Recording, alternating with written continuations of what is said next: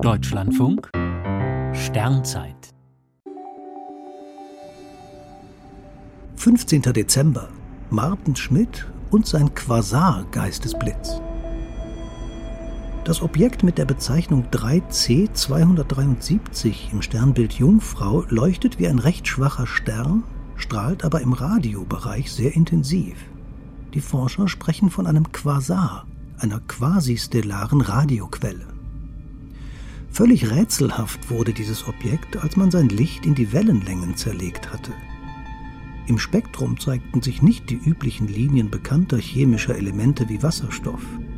Die sehr auffallenden Spektrallinien des Quasars schienen etwas völlig Neues zu sein. Der aus den Niederlanden stammende US-Astronom Martin Schmidt hatte Anfang der 1960er Jahre den genialen Einfall, der das Rätsel löste. Schmidt bemerkte, dass die Linien im Spektrum die der bekannten Elemente waren, nur extrem verschoben.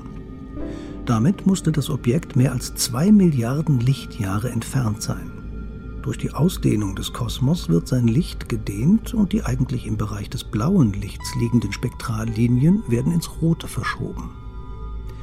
Um aber bei einer so großen Entfernung noch sichtbar zu sein, muss der Quasar eine enorme Leuchtkraft besitzen. Dort stürzt viel Materie in ein massereiches schwarzes Loch, die kurz vorher noch kräftig aufglüht.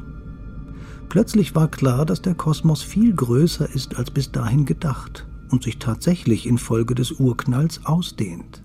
Zudem gibt es in ihm wahre Energiemonster.